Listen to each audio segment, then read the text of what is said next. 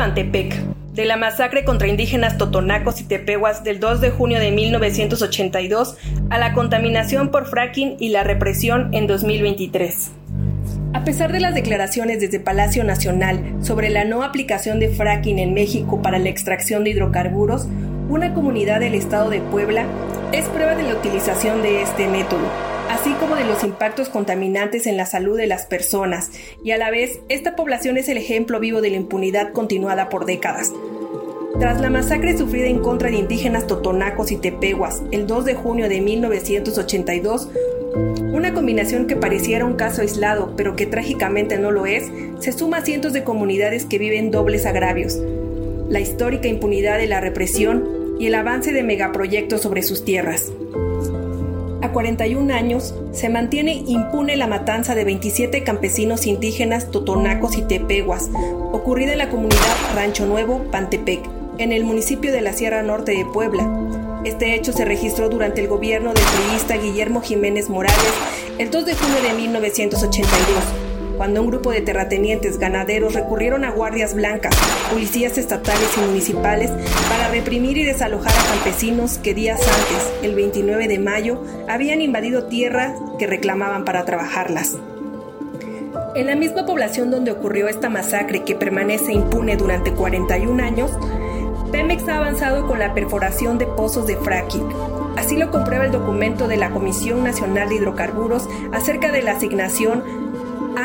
AE-0387-2M-UMAPA. PEMES Exploración y Producción de septiembre de 2020, en donde se señalan ubicaciones y detalles del proyecto de extracción de hidrocarburos en la Sierra Norte del estado de Puebla. Los pobladores señalan que con estos pozos se perforaron miles de metros de subsuelo, lo que a su vez ha provocado contaminación ambiental y diversas enfermedades habitantes de la comunidad, especialmente niños. A este contexto se agrega un personaje que durante décadas ha permanecido como un represor activo, trascendiendo sexenios, estados de la República y partidos políticos en el gobierno federal. Lo mismo ha sido represor para el PAN, el PRI y Morena. Ardelio Vargas Posado, quien fuera agente del CISEN en el gobierno de Salinas, posteriormente llevó a cabo la represión en Atenco por órdenes del PAN de Vicente Fox y del gobierno estatal de Enrique Peña Nieto. Para de ahí dirigirse al sur y exterminar la protesta popular de los pueblos de Oaxaca el 25 de noviembre de 2006. Tras saltar de un cargo público a otro, llegó al cambio verdadero de Morena para como cacique poblano levantarle la mano al fallecido gobernador Barbosa, integrándose como parte de la Secretaría General de Gobierno y reaparecer nuevamente en campo, reprimiendo a los estudiantes normalistas de Puebla. Increíblemente, como si se tratara de un ciclo histórico en una espiral de impunidad y represión que no termina, porque desde las estructuras de poder no hay la intención de castigar a represores y asesinos, Pantepec es agredido por fuerzas de Ardelio Vargas Fosado, que al puro estilo de las Guardias Blancas de hace 41 años, llega a la comunidad de Pantepec a poner las cosas en orden, en favor de intereses caciquiles y económicos. Así, en pleno 2023, se entremezclan la impunidad histórica, el abuso de poder, la represión y el avance de megaproyectos para el despojo de tierras.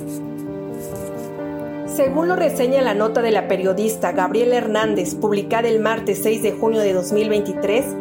campesinos indígenas totonacos, otomíes y tepeguas del municipio de Pantepec se manifestaron en esta ciudad para denunciar que fueron desalojados de un predio a través de un violento operativo que encabezó el ex secretario de Seguridad del Estado y ex comisionado de la Policía Federal Preventiva, Ardelio Vargas Posado.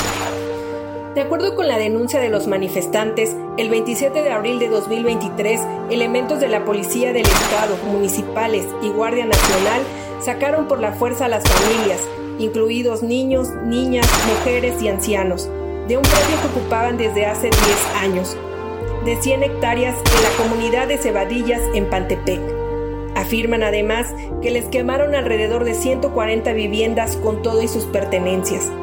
Además agregó piden que se le ponga un alto a Vargas Fosado, quien junto con ganaderos y golpeadores a sueldo se han dedicado a intimidar, amenazar y perseguir a los campesinos para que abandonen la lucha por las tierras. El municipio de Pantepec se encuentra en la Sierra Norte de Puebla, en la misma región del municipio de Jicotepec, donde Vargas Fosado es considerado un cacique y en la actualidad la hija de este, Guadalupe Vargas, es alcaldesa priista por segundo periodo. Frente a ello, los campesinos que mantienen la lucha por la recuperación de sus tierras a 41 años de la masacre del 2 de junio de 1982 siguen en resistencia y al grito de Viva Zapata y Viva los pueblos originarios desde la Sierra Norte, se movilizaron y arribaron a la capital de la entidad durante junio de 2023 para denunciar la represión y reforzar su lucha en defensa de sus tierras. Cabina Clandestina Producciones. please.